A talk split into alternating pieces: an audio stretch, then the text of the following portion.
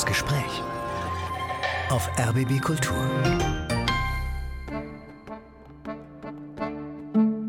Mit Frank Mayer seien Sie herzlich willkommen. Wir brauchen dringend ein anderes Verhältnis zur Natur. Das wird eigentlich jeden Tag klar in den Nachrichten von der Überhitzung und Vermüllung der Welt oder vom großen Artensterben der Gegenwart.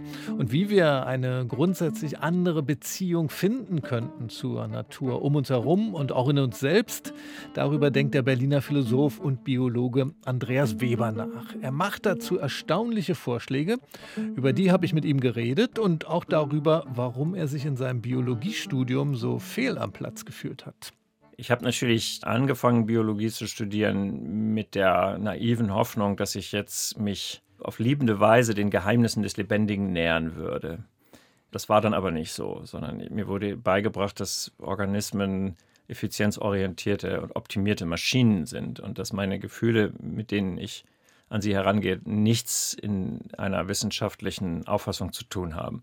Und ich bin sozusagen in den Untergrund gedrängt worden. Und man weiß ja politisch, dass das immer verheerend ist. Wenn man eine Gruppe in den Untergrund verschwinden lässt, dann fangen die da an, sich zu organisieren. Dieses Denken aus dem Untergrund der Biologie hat zu einer ganzen Reihe von Büchern geführt, die Andreas Weber geschrieben hat, über unsere Lebendigkeit und die Lebendigkeit um uns herum. Und wo wir gerade beim Untergrund sind, zuerst habe ich Andreas Weber gefragt nach einer illegalen Aktivität. Er hat gemeinsam mit seiner Frau illegalerweise eine kleine Eiche im Grunewald gepflanzt. Wie kam es denn dazu? Ja, wie kam es dazu? Richtig, das war, glaube ich, nicht vom Förster so vorgesehen. Und, ähm, der wusste ja auch nichts davon. Ne? Der, dem haben wir das nicht gesagt, ist auch nicht vorbeigekommen. Es war aber auch so ein, so ein Halbdunkel irgendwie schon mit Nieselregen im Januar. Also es war eigentlich genau die gleiche Jahreszeit wie jetzt. Ja, es kam dazu, dass, weil mir meine Frau die Eiche ähm, zum Geburtstag geschenkt hat im Blumentopf. Also ein Geschenk mit Auflage. ähm, ich habe die Eiche bekommen, weil wir unsere ersten Dates im Wald hatten unter einer alten Eiche. Und ähm, dann habe ich eine junge Eiche bekommen. Jetzt musste die natürlich eingepflanzt werden und am besten dann eben wieder dort, also sozusagen zurück zu den anderen Eichen. Das haben wir dann gemacht, aber sie hat leider äh, nicht überlebt, oh. diese Eiche. Obwohl Sie doch den Sommer danach immer hingefahren sind zum Wässern, oder? Ja, die Eiche ist ähm, nicht eines natürlichen Todes gestorben, sondern sie ist abgebrochen worden, was uns auch sehr geschmerzt hat. Ich habe sie dann weitergegossen und bin weiter hingefahren. Ich habe dann immer meine Fahrradpacktaschen mit großen 5 Liter Kanistern Wasser beladen, weil ja da diese trockenen Sommer waren. Ähm, und sie ist wieder ausgetrieben, was mir wirklich Freudentränen ähm, beschert hat. Und dann ist sie wieder abgebrochen worden. Und ich habe das bis heute nicht verstanden, wer eigentlich diese Eiche immer wieder abgebrochen hat. Aber mittlerweile ist sie nicht mehr zu finden. Ich habe nach der kleinen Eiche gefragt, weil das ein praktisches Beispiel vielleicht sein könnte für die Haltung, die Sie in Ihren Büchern ja beschreiben, dass wir für mehr, mal ganz einfach gesagt, für mehr Lebendigkeit sorgen sollten. Oder ist das Eichenbeispiel damit überstrapaziert? Ich glaube, das ist genau das richtige Beispiel. Danke, ja, ich glaube, das passt. Dadurch, dass Sie das jetzt mitbringen, besteht natürlich ein bisschen die Versuchung für mich, dass ich jetzt sozusagen meine eigenen Aktivitäten als vorbildhaft im Dienste der Lebendigkeit beschreibe. Und ähm, das muss ich dementieren und muss sagen, ich versuche es und bin darin auch ein scheiternder Anfänger immer wieder, aber ich versuche es. Und natürlich ist es so, dass ich versucht habe, Leben zu spenden. Ich habe nicht nur das Geschenk meiner Frau versucht, über Wasser zu halten, sondern ich habe wirklich ich wollte, dass dieses Wesen leben kann. Ich wollte schon, das Pflanzen hatte ja damit was zu tun. Und ich bin in, in diesem wahnsinnig trockenen Sommer, ich glaube, es war 2018 oder 2019, dieser unglaublich endlos wasserlose Sommer, mhm. bin ich nachts auch durch mein Viertel gefahren mit dem Fahrrad und meinen Kanistern und habe kleine Bäumchen, die da standen, gegossen. Und aus diesem Gefühl heraus. Aber das ist natürlich nur sehr punktuell und letztlich ist das eine Haltung, die sich auf alles beziehen kann und auf alles beziehen muss und auch auf ähm, eine Gesprächssituation wie diese hier. Also bin ich sozusagen bereit, den, dem Begehren des Lebens, der Lebendigkeit, sich zu vergrößern, zu folgen oder stelle ich meine eigene Angst oder meine eigene subjektive Schutzbedürftigkeit in den Vordergrund? Das ist, glaube ich, immer die Frage und ich versuche eben, mich dem Leben zu öffnen. Das ist eben auch das Thema vieler Ihrer Bücher und demnächst wird im Mattes und Seitz Verlag ein Buch von Ihnen erscheinen, das heißt Indigenialität. Am Anfang dieses Buches steht ein Zitat von dem französischen Anthropologen Philippe Descola und der sagt, Die Frage nach dem Verhältnis des Menschen zur Natur ist wahrscheinlich die wichtigste des gegenwärtigen Jahrhunderts. Jetzt gibt es offensichtliche Gründe dafür, die Klimakrise oder Klimakatastrophe, in der wir stecken, das dramatische Artensterben könnte man nennen. Was wären für Sie noch andere Gründe dafür, dass das die wichtigste Frage dieses Jahrhunderts ist? Ja, schön. Das ist interessant, dass Sie so fragen, denn die wichtigen Gründe, ähm, die wir alle kennen, die brauche ich eigentlich gar nicht mehr aufzuzählen. Aber ich würde sagen, es gibt noch wichtige Gründe, die auf der eher unsichtbaren Seite liegen, auf der Seite unserer inneren Erfahrung. Und die Gründe ähm, oder die, sagen wir, das, was in unserer Kultur weitgehend unsichtbar ist, ist, dass wir, wir alle, wir Menschen, aber auch alle Wesen und überhaupt die ganze Geobiosphäre, das ganze lebende System Erde, sind Teil einer lebendigen Gegenseitigkeit, die einerseits ein äh, riesiges Ökosystem bildet und das ist gerade in Schwierigkeiten oder sagen wir in einem katastrophalen Umbau. Ähm, aber gleichzeitig ist es eben auch eine Erfahrungssphäre. Es ist auch eine Sphäre des innerlich erlebten Lebens, des Begehrens nach Leben, des Wunsches, Leben zu schenken und Leben zu spenden. Und eigentlich ist unsere, ähm, unsere ganze innere Erfahrung als lebendes Wesen ja irgendwie nicht im Fokus unseres allgemeinen Verständnisses, was diese Welt eigentlich ähm, überhaupt ist. Die betrachten wir ja mehr als Ansammlung von Dingen. Und dazu gehört für Sie, um mal einen ganz wichtigen Gedanken rauszugreifen, dass wir, wenn Sie sagen, dass wir die Welt als Ansammlung von Dingen ansehen, heißt das ja auch eben die Natur als Ansammlung von Dingen ansehen. Felsen, Wasser, Bäume, Tiere. Sie sind dafür, diese Dinge als Subjekte zu denken. Was würde das konkret bedeuten, wenn wir die Natur als Subjekt denken? Ja, konkret hieße das, dass wir Menschen ähm, und vor allen Dingen die Menschen aus den westlich technisierten Bereichen der Welt ähm, nicht mehr entscheiden dürfen, wer leben darf und wer sterben darf, sondern wir müssen in einem Handeln in Gemeinschaftlichkeit ähm, versuchen, allen so viel Leben zukommen zu lassen, wie es irgend geht. Ich würde damit anfangen, und da bin ich begrifflich sehr radikal, äh, das Wort Natur nicht mehr zu benutzen. Denn das Wort Natur ist ein Dingbegriff. Natur ist schon ein Ding.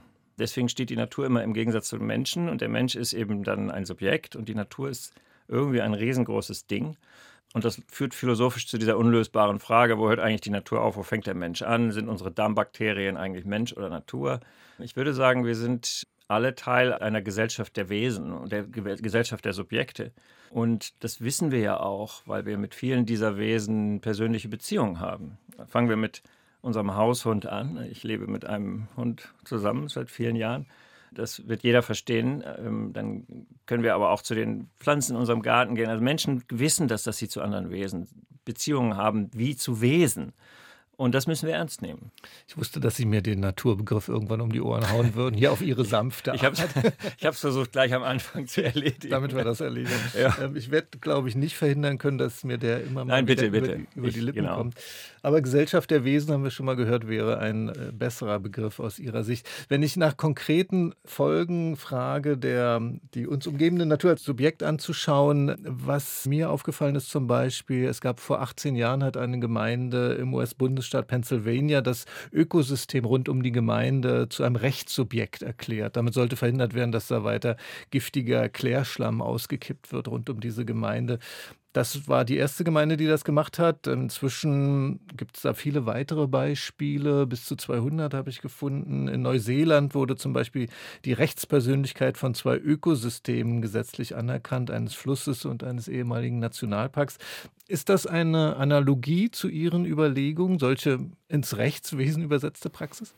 Ja, ich bin froh, dass das immer mehr passiert und dass es geradezu anfängt, in zu sein. Ich würde ja sagen, wir haben jetzt fast so eine Art ähm, Fashion, die Natur als Rechtsperson zu verstehen. Sie sehen, ich benutze jetzt auch das Wort Natur. Also da, da stören wir uns jetzt mal nicht dran.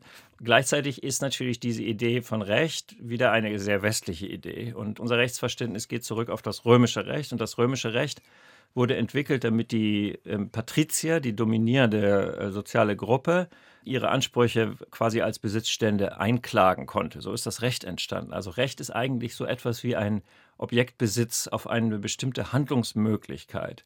Und damit werden wir dem Charakter aller Wesen als Subjekte, als Personen wie wir nicht wirklich gerecht. Und das Interessante ist, dass traditionelle Kulturen, indigene Gesellschaften auch nicht mit einem Rechtsbegriff den Rest des Ökosystems schützen oder nähren, sondern mit dem Begriff von Verwandtschaft oder Familie.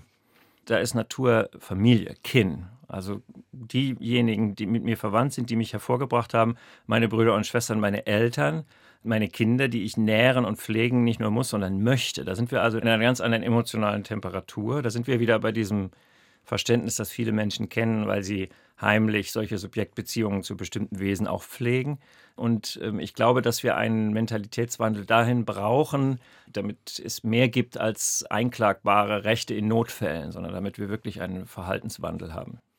Das ist ja genau auch das Thema Ihres Buches Indigenialität, wo Sie über indigene Traditionen und das Naturverhältnis bei indigenen Menschen sprechen. Jetzt ist sowas in unserer westlichen Tradition immer sofort unter Romantisierungsverdacht.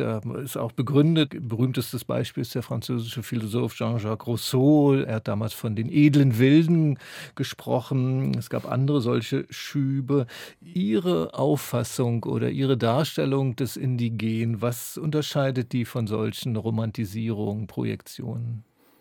Ja, erstmal müssen wir uns fragen, ob der Romantisierungsvorwurf überhaupt stichhaltig ist und ob die Idee, es handelt sich hier um Projektion, gerechtfertigt ist. Und ähm, ich würde ja sagen, dass wir aufgrund unserer biologischen Beschaffenheit, wir Menschen, alle Wesen, tatsächlich Subjekte sind und insofern hat das animistische Verständnis, dass die Welt eine Gemeinschaft von Subjekten ist, sozusagen für mich empirischen Vorrang. Dazu habe ich ja auch einiges biologisch gearbeitet.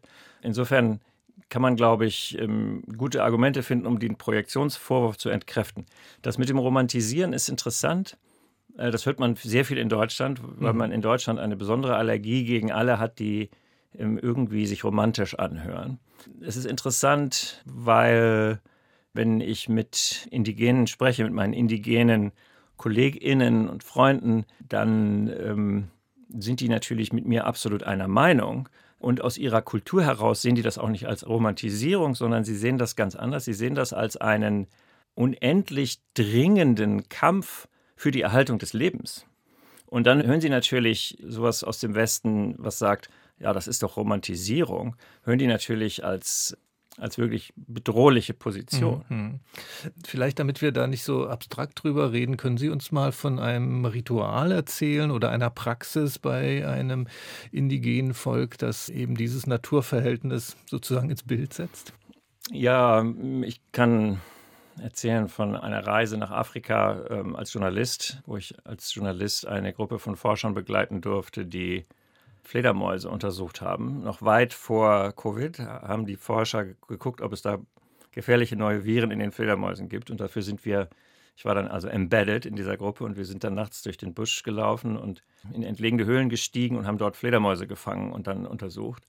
Und das konnten wir nur tun, ähm, nachdem wir uns bei den lokalen Gemeinschaften angemeldet hatten. Das hieß, wir mussten zuerst obwohl wir alle Erlaubnisse vom Staat, das war in Ghana, vom Staat hatten, mussten wir zuerst mit der Gemeinschaft selbst sprechen. Da haben wir also schon mal so eine erste Ebene des Relationalen. Und dann ähm, hat das nur funktioniert dadurch, dass der Älteste oder eine Gruppe von Ältesten mit uns dahin gegangen ist und die Geister der Höhle um Erlaubnis gebeten hat. Das war auch nicht besonders romantisch, das war eher ein bisschen drastisch. Wir haben nämlich alle einen großen Schluck Brandwein trinken müssen und den dann irgendwie wieder ausgespuckt, brannte aber trotzdem auf der Mundschleimhaut. Und ähm, erst dann konnten wir da rein.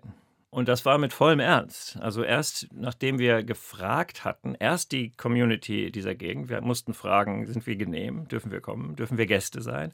Und dann haben wir die stärkeren Mächte noch gefragt, dürfen wir Gäste sein? Und dann war das okay. Dann hatten wir sozusagen auch Geleitschutz und konnten da arbeiten. Und auch nachdem der Schlangenforscher der Gruppe eine tödliche Giftschlange fälschlich als Würgeschlange klassifiziert hat und wir haben sie alle praktisch gestreichelt. Oh. Ähm, also niemand ist gebissen worden. Also die Geister der Höhle haben äh, ihr Wort gehalten und haben uns beschützt. Weil Sie gerade von Afrika sprechen, ich fand auch interessant, dass Sie in diesem Zusammenhang sagen, diese westliche Tradition, in der wir uns hier bewegen, wenn wir über Philosophie nachdenken und so weiter, das ist ja auch eine provinzielle Tradition. Ne? Es ist halt die, so ist die, die Denkrichtung, ja. die aus unserem Teil der Welt ja. entstanden ist. Und Sie schauen eben auch in andere Denktraditionen. Und gerade, äh, Sie zitieren auch einen Philosophen aus Kamerun, der sowieso in unserer Debatte in den letzten Jahren öfter aufgetaucht ist, Achille Mbembe. Was haben Sie von ihm gelernt für Ihr Nachdenken über, jetzt sage ich es wieder, Natur? Ja, das ist sehr interessant. Der ist mir sehr lieb und äh, ich bin, soll ich sagen, sehr bewegt durch das, das, was er sagt und was er schreibt. Und äh, ich war eigentlich fast ein bisschen überrascht, dass eben jemand wie Mbembe so eine Emphase auf so etwas wie ein mit allen geteiltes Leben legt und aus dieser Richtung eine Idee von Dekolonialisierung entwickelt. Aber damit hatte ich eigentlich gar nicht gerechnet. Ich hatte sozusagen nicht mit so viel Romantik gerechnet. er ist ja auch umstritten hier im Westen ne? und das hat auch gerade damit was zu tun. Aber wir sehen eben immer wieder, wenn wir mit den, den Akteuren an Ort und Stelle reden, dann sind die Dinge, wo man hier sagen würde, ja, also bist du vielleicht ein bisschen naiv, dann sind die da absolut lebenswichtig auf einmal und auch nachvollziehbar und werden eben ähm, wie diese Geschichte mit der Höhle, werden sozusagen auch durchlebt und erlebt. Und ich glaube, das ist etwas, was wir sozusagen aus uns selbst heraus fassen können und was uns auch gut tun würde, das zu tun. Also ganz praktisch in Beziehung zu treten. Lassen Sie uns mal gleich darüber reden, wie Sie eigentlich zu Ihren Gedanken gekommen sind, zu Ihrem Verhältnis zur Welt nach der ersten Musik, die Sie uns mitgebracht haben. Das erste Stück ist von Aretha Franklin, Call Me. Warum haben Sie das dabei für uns? Ja, diese, die Stücke, die ich ausgesucht habe, die sollen für mich irgendwie eine, eine Erfahrung von Liebe, die möglichst wenig ambivalent ist, transportieren. Das findet man ja nicht so oft. Die meisten Lieder aus dem Pop-Katalog oder aus dem Great American Songbook sind ja Liebesschmerzlieder. Und ich wollte was haben, was sozusagen Liebe ein bisschen als die wirklich existenzielle, positive Erfahrung von Beziehung ähm, abbildet. Und dieses Call Me ist für mich repräsentativ und Aretha Franklin ist für mich auch eine, eine, immer eine Inspirationsquelle und sie hat so eine sinnliche Spiritualität, die, die das für mich ganz wunderbar zum Ausdruck bringt.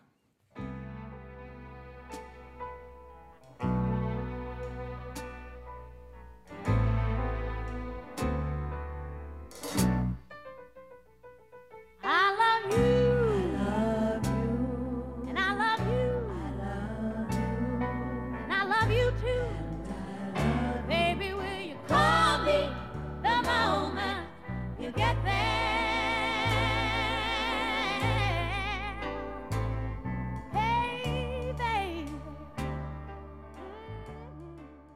Aretha Franklin mit dem Song Call Me. Das hat uns Andreas Weber mitgebracht, der Biologe und Philosoph, heute zu Gast hier im Gespräch auf RBB Kultur. Und ich habe schon gesagt, wir wollen ein bisschen auf Ihren Werdegang schauen. Ich habe in einem Ihrer Bücher gelesen, dass Sie Ihren ersten eigenen Garten mit zwölf Jahren angelegt haben, also als Schüler. Erinnern Sie sich, was Sie damals angetrieben hat?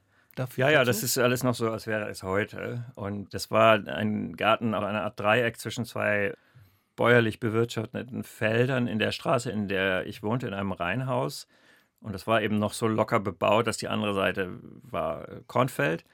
Und das Stück lag brach, nachdem jemand das dann nicht mehr bewirtschaftet. Und ich hatte einfach unglaubliche Lust, diese Erde in den Händen zu haben und, und selber was anzubauen. Und ich habe dann meinen Vater breitgeschlagen, ein bisschen bearbeitet, bis er dann den den Besitzer gefragt hat und zu einer lächerlichen Pacht, ich weiß nicht, was es war, 50 Mark im Jahr oder sowas, durfte ich diesen Garten haben und war dann Chef meines eigenen Gartens. Das war wirklich fantastisch und das waren, glaube ich, die mit die besten Momente meiner Kindheit. Das war so halb Spielen, diese Versunkenheit des kreativen Spielens, die man als Kind nur als Kind wirklich so auskostet.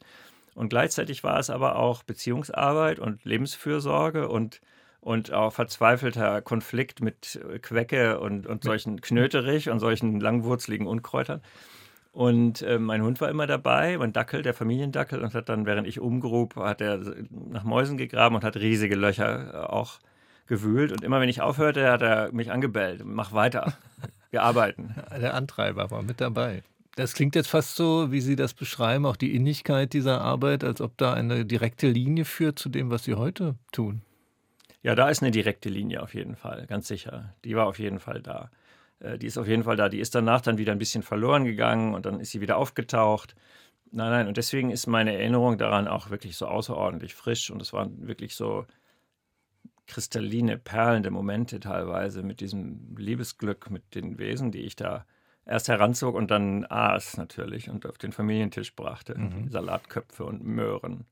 Wenn man in Ihren Büchern herumliest, stößt man auf viele Einwände, die Sie haben gegen die reine Rationalität des westlichen Denkens, auch des wissenschaftlichen Denkens, wenn ich das richtig verstanden habe. Als Sie Biologie dann studiert haben, waren da diese Einwände schon da bei Ihnen oder kamen die dann irgendwie später? Ja, die waren wahrscheinlich irgendwie in embryonaler Form schon vorhanden, aber die haben sich dann nach und nach formiert durch Druck von außen. Ich habe natürlich angefangen, Biologie zu studieren mit der naiven Hoffnung, dass ich jetzt mich auf liebende Weise den Geheimnissen des Lebendigen nähern würde. Das war dann aber nicht so, sondern mir wurde beigebracht, dass Organismen effizienzorientierte und optimierte Maschinen sind und dass meine Gefühle, mit denen ich an sie herangehe, nichts in einer wissenschaftlichen Auffassung zu tun haben. Und ich bin sozusagen in den Untergrund gedrängt worden und man weiß ja politisch, dass das immer verheerend ist, wenn man jemanden, mhm. Äh, eine, eine Gruppe in den Untergrund verschwinden lässt, dann fangen die da an, sich zu organisieren. Und ähm, insofern habe ich dann versucht, in der Literatur mir irgendwie Gewährsleute und Helfer zu suchen, um ein anderes Verhältnis zu beschreiben, zu formulieren. Aber all das hat natürlich was mit meiner erlebten Erfahrung von Gegenseitigkeit mit anderen nichtmenschlichen Lebewesen zu tun. Und das hatte ich wirklich seit frühester Kindheit daran kann ich mich auch, auch noch wahnsinnig genau erinnern, dass ich wirklich solche Passionen mit anderen Wesen hatte, dass ich, ich war von Eulen zum Beispiel unfassbar fasziniert oder von Fledermäusen oder von Eidechsen oder vom Giersch auf der anderen Straßenseite, den ich dann in einem Aquarium in meinem Zimmer angebaut habe. Da war wirklich einfach so eine, eine Ekstase und ähm, eigentlich wollte ich verstehen, woher diese Liebe kam. Das war mhm. eigentlich der Grund, weswegen ich Biologie studiert habe. Und welche Autorinnen oder Autoren haben Sie dann bei Ihrer literarischen Untergrundarbeit, bei dieser Suche dann zuerst, ähm, haben Ihnen da weitergeholfen? Ja, es hat eine Weile gedauert. Ich muss eigentlich zwei nennen. Und ähm, bei dem einen habe ich dann auch ähm, in Paris promoviert. Äh, der erste war Hans Jonas, der deutsch-jüdische Philosoph Hans Jonas, der in den 60er Jahren als einer der ersten versucht hat, Lebewesen als Subjekte zu verstehen. Und ähm, in einem Philosophieseminar, ich habe dann eben auch Philosophie studiert, weil ich dachte, verflucht nochmal, wo, wo finde ich das denn, was ich brauche? Habe ich den entdeckt, wurde der gelesen und das war die Rettung. Und dann habe ich ähm, die Arbeit von Francisco Varela gefunden, dem chilenischen Biologen und Philosophen und Buddhisten, der dann in Paris am CNRS gearbeitet hat. Und bei dem bin ich dann eben gewesen für ein Jahr und habe eine, meine Doktorarbeit geschrieben und bin sozusagen in diesen Sogbereich gekommen, der mich auch immer noch definiert und ich habe immer noch Beziehungen zu diesem ganzen Feld. Ich finde auch interessant bei Ihnen, dass das, was Sie so grundsätzlich Sie antreibt, wie sich das entfaltet, dann auch so in verschiedene Richtungen. In Ihren Büchern erwähnen Sie gelegentlich auch Ihre Kinder, also ein Sohn und eine Tochter tauchen da auf und sie haben auch zwei. Sind nicht mehr geworden, es sind immer noch okay. ein Sohn und eine Tochter. Und sie haben auch zwei Bücher über und für Kinder veröffentlicht. Eins heißt Mehr Matsch, Kinder brauchen Natur und das Quatsch-Matsch-Buch, äh, das andere. Den Titel, also die Bücher habe ich nicht gelesen, aber den Titeln entnehme ich, dass Kinder mehr mit Matsch spielen sollten, ja? ja, ja, natürlich. Also ich werde auch heute noch eingeladen als einer derjenigen, der der diese ganze Diskussion, wie viel Natur brauchen Kinder eigentlich in Deutschland mit losgetreten hat. Vorher wurde darüber gar nicht geredet und dann fiel den Menschen plötzlich auf, meine Güte, Kinder sind ja überhaupt nicht mehr draußen, die haben lauter Bildschirme, die sie umgeben. Fehlt ihnen vielleicht was? Und natürlich fehlt ihnen was, denn es fehlt ihnen die, die Gegenseitigkeit mit dem Leben. In der Natur, nehmen wir wieder diesen Begriff, in der Gemeinschaft des geteilten Seins, da ist eben das Leben. Ja, es ist interessant, dass sich das dieses Generalthema, dass ich die Welt als einen seelischen Prozess versuche zu verstehen und versuche zu erfahren, das bricht irgendwie immer neue Knospen. Das ist so und das ist auch schön. Es hört nicht auf. Also es treibt mich sozusagen hierhin und dorthin und irgendwie ist das auch mhm. eine, eine ständige sozusagen Verfeinerung und Vertiefung. Und als ich Kinder hatte, wurde mir das so klar, dass, dass das Geschenk dieser Kinder an mich war, mich in, in das Zentrum der Lebendigkeit wieder zurückzuführen und eben einerseits auf der Ebene des Tuns und andererseits auf der Ebene des Empfindens. Das war natürlich auch eine fundamentale Liebeserfahrung, die ich gemacht habe als Vater, mit ihnen in diese Lebendigkeit zu gehen. Und das ist die Seite der Natur, über die wir eben weniger reden, ist, dass es eine beständige Liebeserfahrung ist. Und als Ihre Kinder größer waren, haben Sie ihnen Handy und Tablet verboten und gesagt, du gehst vor die Tür und spielst zum Matsch. Das haben wir eine Zeit lang versucht, ja. mein Sohn hat mir jahrelang vorgeworfen, dass wir ihm so lange die, die Videospiele vorenthalten haben, dass sein Gehirn bestimmte Fertigkeiten der Koordination nie mehr aufbauen konnte. Er hat mir das wissenschaftlich erklärt. Er ist ein sehr naturwissenschaftlicher Typ. Bei der Tochter hat das nicht mehr so gut funktioniert. Die war ja jünger, da durfte der Sohn schon. Es ist eben so, wie es ist. Alle Eltern wissen das. Und es hat aber tatsächlich dazu geführt, dass beide Kinder, sobald die Bildschirme im Haus waren, schlagartig aufgehört haben zu lesen. Mhm. Die haben das Lesen praktisch beendet eine Erfahrung, die viele machen, wenn die Irre. Irre. Ja. ja. Eine andere Entfaltung, Sie haben auch ein Buch geschrieben über den Kompromiss. Jetzt würde man denken, jemand, der sich vor allem mit Naturverhältnissen beschäftigt, warum schreibt er eigentlich jetzt über Kompromisse? Da ging es eben über Kompromisse im menschlichen Zusammenleben, auch in der Politik zum Beispiel. Vielleicht war der Duden Verlag schuld, denn der hat Sie beauftragt. Wie kann, genau, genau. Ja, ja. Aber Sie ja, müssen es ja auch plausibel gefunden haben, warum Sie jetzt ein Experte für den Kompromiss sein sollen. Ja, ja, ich erinnere mich noch, als mich der Lektor anrief und mir das vorschlug, dass ich praktisch einen Luftsprung machte und sagte, das ist ja genau mein Thema. Interessant wäre mal meine, meine Umgebung zu fragen, ob ich eigentlich ein Repräsentant für den Kompromiss bin. Oder ob man den falschen Autoren gefunden hat. Was würde Ihre Umgebung denn sagen? Ja, das ist eben, müsste man eben meine Umgebung fragen. Ich würde natürlich sagen, ich bin ein, ein außerordentlich ähm, beispielhafter Repräsentant für den Kompromiss, aber man müsste eben meine Umgebung fragen. Kompromiss ist, ist ja ein Beziehungshandeln. Also Kompromiss ist ja ähm, in der Kürze, die ich da versucht habe herauszuarbeiten, ein Handeln, das die gemeinsame geteilte Lebendigkeit vor den Sieg des Einzelnen über den anderen stellt. Ist also ein Handeln mit der langfristigen Perspektive, dass Beziehung weiter möglich ist oder dass Lebendigkeit weiter möglich ist. Und insofern glaube ich, ist die Biosphäre ein, ein Beispiel für den Kompromiss. Und insofern bin ich dann eben von, von der Ebene des, des Politischen über die Ebene des Beziehungshaften, des Paarzusammenlebens immer in weiteren Kreisen auf das Leben, das Belebte gekommen. Und das ist eigentlich ein, ein, ziemlich fundamentales kleines Buch, das, das, glaube ich, nicht so bemerkt worden ist, aber ich bin eigentlich immer noch stolz drauf, auf dieses Auftragswerk. Ich habe es auch sehr gern gelesen und weil Sie gerade auch die Paarebene angesprochen haben, beim Kompromiss in einer Partnerschaft sprechen Sie von einer Magie der Echtheit, die da sehr weiterhelfen würde. Was ist denn die Magie der Echtheit? Oh ja, ich muss vorher noch sagen, ähm, wenn ich so vom Kompromiss schwärme, muss natürlich trotzdem klar sein, dass in bestimmten Situationen und mit bestimmten Akteuren Kompromisse nicht möglich sind. Also Kompromisse sind niemals möglich mit denjenigen, die sich gegen das Leben entscheiden, die versuchen, Leben selbst, Beziehung selbst zu unterminieren. Das schiebe ich auch vor, weil es eben in Beziehungen passieren kann, dass man einen Gegenüber findet, einen Partner findet, der nicht bereit ist, dem Leben Vorrang vor seinen eigenen Schutzmechanismen zu geben. Dann wird es schwierig. Dann, dann kommt man so nicht weiter. Also wenn nur einer das versucht, kommt man nicht weiter. Aber wenn es beide versuchen, ja, ich meine, das ist eine interessante Erfahrung, die ich mehrmals gemacht habe und alle, die sie gemacht haben, glaube ich, die, die kennen das.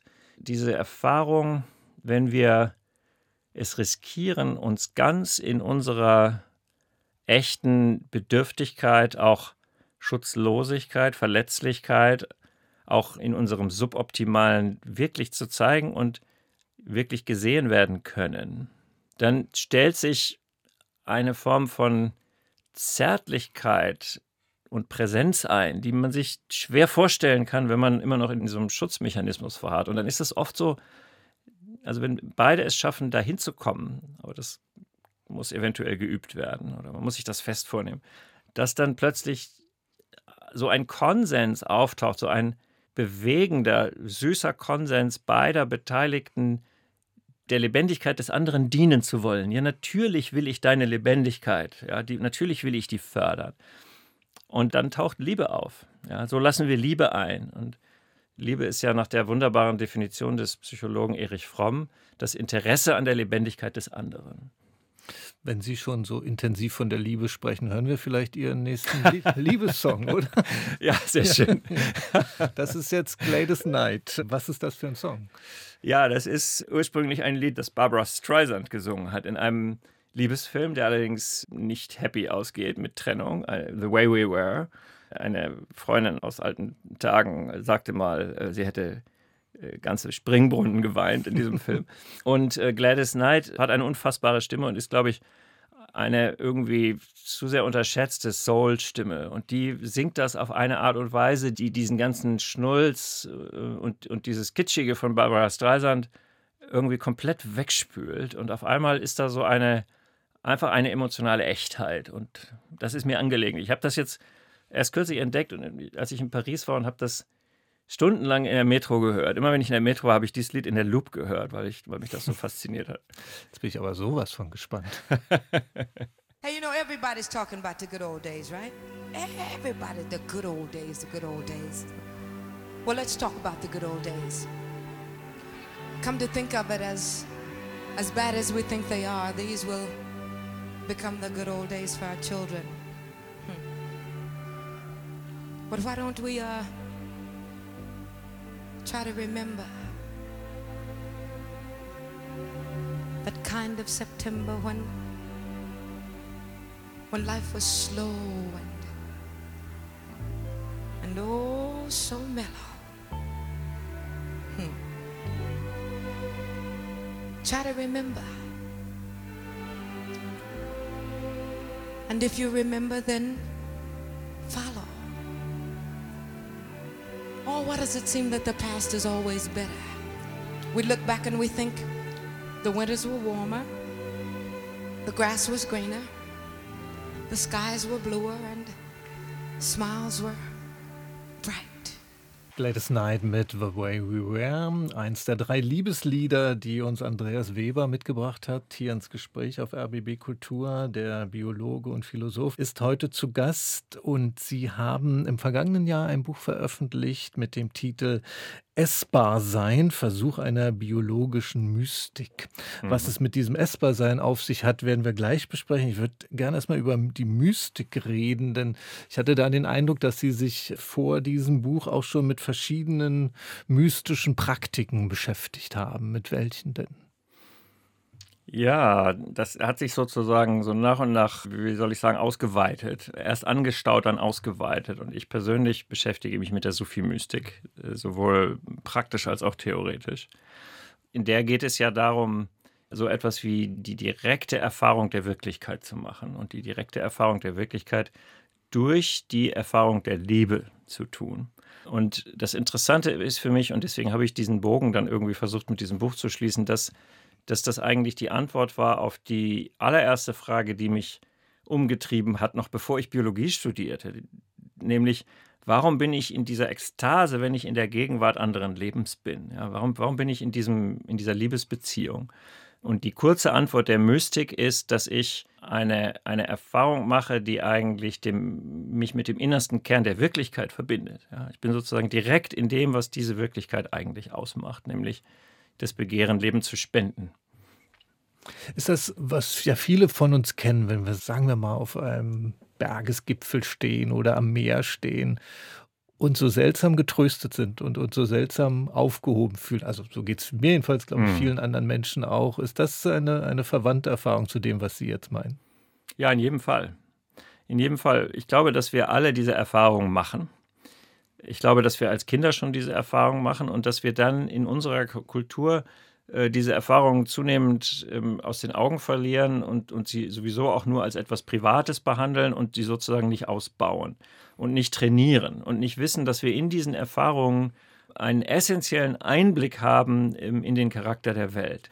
Und sehr viele Menschen erleben das und darüber wird überhaupt nie gesprochen. Das ist wirklich interessant. Ich merke das in meinen Seminaren an Unis, in denen ich ähm, oft diese Erfahrungsdimensionen mit reinbringe in, in so Workshop-Elementen und die Studierenden berichten dann von solchen Erfahrungen. Und ich habe das Gefühl, das ist eine Dimension des Menschlichen, äh, die wir komplett verloren haben. Auch diese Dimension ist in animistischen Kulturen äh, Alltag. Da ist es völlig klar, dass wir, dass jeder die Fähigkeit hat, auf eine tiefe, fundamentale und wissenbringende Weise sich mit der Welt verbinden kann. Und Sie bauen das äh, in diesem Buch eben aus, in diesem Versuch einer biologischen Mystik. Wenn wir uns mal äh, das praktisch anschauen, im ersten Kapitel erzählen Sie von einer Erfahrung am Rio Gelato, am kalten Fluss. Das ist in Italien, in der Nähe eines Ortes, in dem Sie gelegentlich wohnen. Äh, beschreiben Sie mal bitte, was für eine Erfahrung Sie da machen mit dem Wasser dieses Flusses. Ja, das war so ein dieselbe Jahreszeit auch wie jetzt im Apennin. Äh, ich war auch, weil, ich, weil mich dieser Winter in diesen italienischen Bergen so überrascht hat mit seiner Grauheit und seinem Regen und seiner Kälte und dem Schnee, war ich so ein bisschen verzweifelt und bin dann, habe mich da praktisch hin verirrt und bin dann zu diesem Fluss hinabgestiegen. Und während ich da hinabstieg in diesem Nieselregen, hat mich sozusagen dieses Begreifen, was aber weniger ein rationales Begreifen war, als eben irgendwie eine Form von Auflösung eigentlich, dass ich selber dieses Wasser bin, das hier von allen Seiten auf mich einströmt und dass ich ausatme mit jedem Atemzug und dass ich dann auch wieder trinke, dass ich sozusagen irgendwie mich, ich habe mich irgendwie in diesen Fluss verwandelt oder der Fluss hat sich in mich verwandelt. Und gleichzeitig hat sich da sozusagen eine fundamental tröstliche Ebene des, des Existierens die irgendwie auch niemand zerstören kann, gezeigt, in der ich selber dieser Weltprozess bin. Beim Wasser ist das ja auch sehr gut nachvollziehbar. Also einmal durch dieses, wir nehmen ständig Flüssigkeiten auf, scheiden sie wieder aus. Wir sehen, dass sich unsere Haut verändert, wenn wir zu lange in der Badewanne liegen oder was weiß ich. ähm, ich, ich das wäre auch eine Möglichkeit gewesen, sonst das Buch anzufangen. Ich fand ein sehr schönes Beispiel für unsere Verschränkung dann auch mit der anorganischen Welt ein Satz aus Ihrem Buch, der lautet, wir sind sozusagen Eisen, das sich spüren kann. Mhm. Können Sie uns mal erklären, was Sie mit diesem mhm. interessanten Satz meinen? Ja, ähm, erstmal ist vielleicht nicht völlig klar, warum wir Eisen sind. Äh, Eisen ist das Zentralatom in einem der wichtigsten Moleküle unseres Körpers, nämlich dem Hämoglobin, ein riesengroßes Eiweiß. Und das Eisen ist sozusagen im Zentrum wie die Sonne im, im Sonnensystem. Unser Blut ist voller Eisen und unsere Leber und unser ganzer Körper, das wissen wir auch, wenn wir Blut schmecken, schmeckt das eben stark nach Eisen und so, mhm. dass, dass es einen auch irgendwie gruseln kann. Und ich möchte eben gerne dieses Angebot machen, dass wir auf all das nicht nur von außen gucken, sondern dass wir auf all das eben von innen gucken. Dass uns klar wird, dass wir, wir Materie sind und wir, nur weil wir Materie sind, äh, Erfahrungen machen können und dass wir diese Erfahrung eben machen, als Materie die Erfahrung macht. Ja? Wir sind Materie, die Erfahrung macht. Und das finde ich so faszinierend. Ja? Also wenn ich, wenn ich jetzt vor einem Stück Eisen stehe, dann weiß ich, okay, wir sind ja absolut verschwistert miteinander. Und ich weiß, wie sich Eisen von innen anfühlt aus meiner Perspektive. Ich denke eben, dass die ganze Welt, so wie sie ein dinglicher Prozess ist, ein stofflicher Prozess, gleichzeitig ein Erfahrungsprozess ist. Und wir Menschen, wir Wesen sind die Paradigmen dafür, weil wir das wissen, dass wir das sind. Wir sind gleichzeitig ein Stoffprozess und wir sind ein Erfahrungsprozess. Ja, wir sind sozusagen Mikrokosme. Jetzt müssen wir endlich mal auf den anderen Teil Ihres Titels kommen, essbar sein. Vielleicht würde ich die Entwarnung vorneweg schicken, es geht nicht um Kannibalismus. In welchem Sinne geht es denn um, um unser Essbarsein? Das zugrunde liegende, zugrunde liegende Modell dafür ist, dass wir in einer ökologischen Beziehungen nur dann stehen können, wenn wir wieder stofflich ganz real an dieses Ökosystem zurückfließen und irgendwann von anderen Wesen mit Genuss verspeist werden, nachdem wir gestorben sind, so wie wir auch andere Wesen verspeisen. Also eine Idee ist darin, dass Ökosysteme Prozesse gegenseitiger Essbarkeit sind die ähm, überhaupt nur garantieren, dass wir diese Vielfalt haben können. Leben ist also etwas, was sich ineinander verwandelt. Leben ist etwas, was nicht an Individualität festhalten kann, nicht zu lange. Das mag sich jetzt irgendwie schockierend anhören, aber gleichzeitig gibt es sozusagen die Spur der Essbarkeit in unserem Leben in jedem Moment immer, nämlich dadurch, dass wir atmen. Und wenn wir atmen, atmen wir den Kohlenstoff aus, der unseren Körper bildet. Das lernt man in der Schule so ein bisschen falsch. Ähm, da hat man immer die Idee, wir essen was und dann wird das verbrannt und die Gase werden sozusagen ausgeatmet. Aber das funktioniert biologisch anders. Es funktioniert so, dass was wir ausatmen, ist unser Körper. Das heißt, wir sind sozusagen, wir machen uns essbar, nämlich von den Pflanzen, von den Bäumen, von mhm. den Algen. Ja. Also jeder Atemzug ist ein sich essbar machen und sich essbar machen ist ein Geschenk an die anderen, ein Geschenk an alle anderen Wesen. Und wir kriegen ähm, unseren Körper zurückgeschenkt. Ja, wir holen Luft und atmen den Sauerstoff aus, den die Pflanzen aus ihrem Körper uns schenken. Und das ist essbar sein. Als Sie vorhin gesagt haben, dass diese Erfahrungsdimension, dieses Übergehens in die Natur oder, die, oder dieses Naturgefühls einem ja eigentlich kaum begegnet, dachte ich kurz bei mir, hätte ich mal gleich sagen sollen. Aber es gibt ja ganze Literaturen, die davon erzählen. Nature Writing nennen wir das mhm. heute gerne. Und interessanterweise gibt es ein Vorwort zu Ihrem Buch, zu diesem Esper-Sein-Buch von dem nigerianischen Philosophen und Psychologen Bayo Akomolafe. Sind wir mhm. wieder in Afrika. Mhm. Und er schreibt über sie in diesem Vorwort, Andreas, also Sie, Andreas Weber, Andreas schreibt wie ein heidnischer Priester, wie ein zauberisch murmelnder Poet, wie ein Alchemist mit verbotenen Gaben. Und der Poet ist ein gutes Stichwort, weil das erste Buch, das ich von Ihnen gelesen habe, war Minima Animalia. Das besteht aus so lauter poetischen Miniaturen, mhm. in denen Sie Ihre Erfahrungen ja gegenwärtig machen, nacherfahrbar machen, eben mit poetischen Mitteln. Also die Poesie wäre doch noch ein anderer Bereich, in dem man diese Erfahrung vermitteln kann, oder? Auf jeden Fall. Ja, das ist der Bereich. Eigentlich der künstlerische Ausdruck. Also wenn wir von der Sprache weggehen, dann wäre es eben der musikalische Ausdruck oder der bildnerische Ausdruck oder der tänzerische Ausdruck. Das ist auf jeden Fall so. Und in den alten Kulturen ist die Poesie, ist, ist die Kunst ein Vehikel, welches das Leben nährt. Das ist der, der Sinn von Ritualen, ist das Leben zu nähren. Interessant in solchen alten Kulturen, dass Menschen den Job haben, irgendwie diesen Kosmos durch das Nähren von Leben zu stabilisieren. Ja, ja absolut. Absolut. Und was wäre in unserer Gegenwart oder in unserer jüngeren Vergangenheit, was sind da Autoren, die für Sie diese Erfahrung bestärken, also poetische Autoren? Ja, poetische Autoren. Ähm, ich habe gerade heute mir ein Buch bestellt über äh, Rilke und Buddhismus. Ähm, also mir fällt, wenn Sie mich nach, nach Dichtern fragen, fällt mir Rilke als erster ein, der eigentlich ein schreibender Mystiker war, was wir, was wir glaube ich, in Gänze noch wenig verstanden haben. Und für den Dichten wirklich so etwas wie Weltstiften war. Und zwar Weltstiften auf der auf der schöpferischen Innenseite, die eben nicht nur dieser Niederschlag ist, ich habe jetzt etwas gedrucktes oder ich habe den, die Tonabfolge des Rezitierens, sondern ich habe auch einen, einen innerlichen, mich innerlich berührenden Sinnzusammenhang gestiftet. Das gehört ja immer zusammen. Also Rilke fällt mir ein. Und ähm, Sie haben ja schon die Tradition des Nature Writing genannt, die ja übrigens eine romantische Tradition ist. Nature Writing ist ja die ähm, nicht geendete Romantik der ähm, angelsächsischen Sprache, ja, die amerikanische Romantik, die äh, 50 Jahre später kam als die deutsche und als die englische und die einfach ähm, irgendwie nicht ausgeschaltet worden ist, nicht abgeschafft worden ist, sondern sich in Ökophilosophie und Nature Writing weiter ähm, irgendwie perpetuiert hat. Und ich bin ja sozusagen ein, ein Kind dieser amerikanischen Ökophilosophie und des Nature Writing auch. Und ja, da gibt es eine ganze Reihe von Namen. Also wenn Sie mich nach konkreten Namen fragen, dann fällt mir jetzt nur so rhapsodisch was ein. Nan Shepard, The Living Mountain zum Beispiel, die, die nichts anderes gemacht hat, als einen bestimmten Berg in Schottland immer wieder zu umkreisen und, und jeden Aspekt in Sprache zu erwecken und dadurch neu lebendig zu machen. Wenn man so von Natur spricht, denkt man ja erstmal an so ekstatische Erfahrungen. Ich war vorhin schon Bergesgipfel, Meer oder so weiter, dichter Wald, Waldkathedralen, pipapo.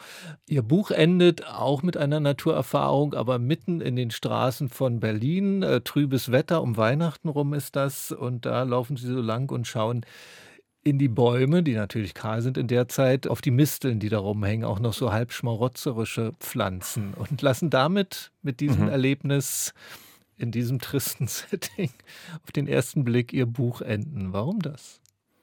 Ja, sehr interessant, dass Sie das so als ein tristes Setting wahrnehmen. Ist eigentlich auch wieder die Jahreszeit, in der wir jetzt sind. Und das Interessante ist, dass ich ähm, in diesem Viertel, in dem ich wohne, ähm, auch jetzt gerade wieder so viele Misteln sehe.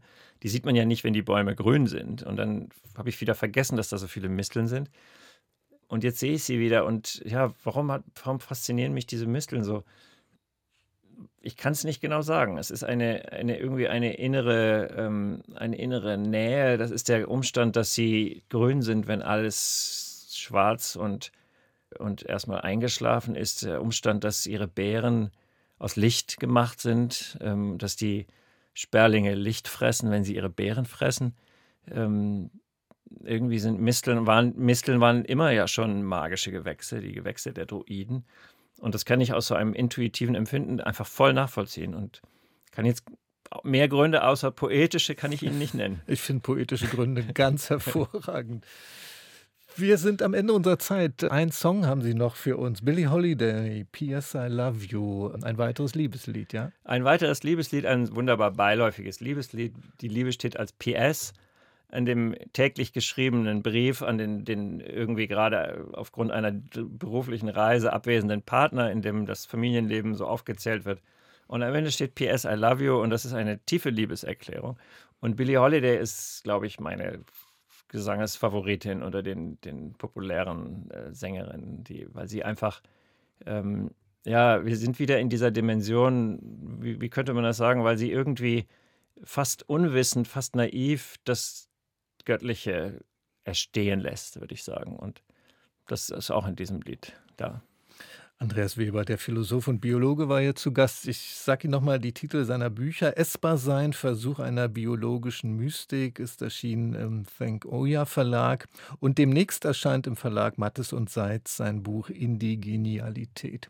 Haben Sie vielen Dank, Herr Weber, für das vielen Gespräch. Dank. Vielen Dank, Herr Mayer. Mein Name ist Frank Mayer. Schön, dass Sie uns zugehört haben. Und unsere Gespräche, die gibt es immer auch in der ARD-Audiothek oder auf unserer Website rbbkultur.de. Und jetzt Billie Holiday.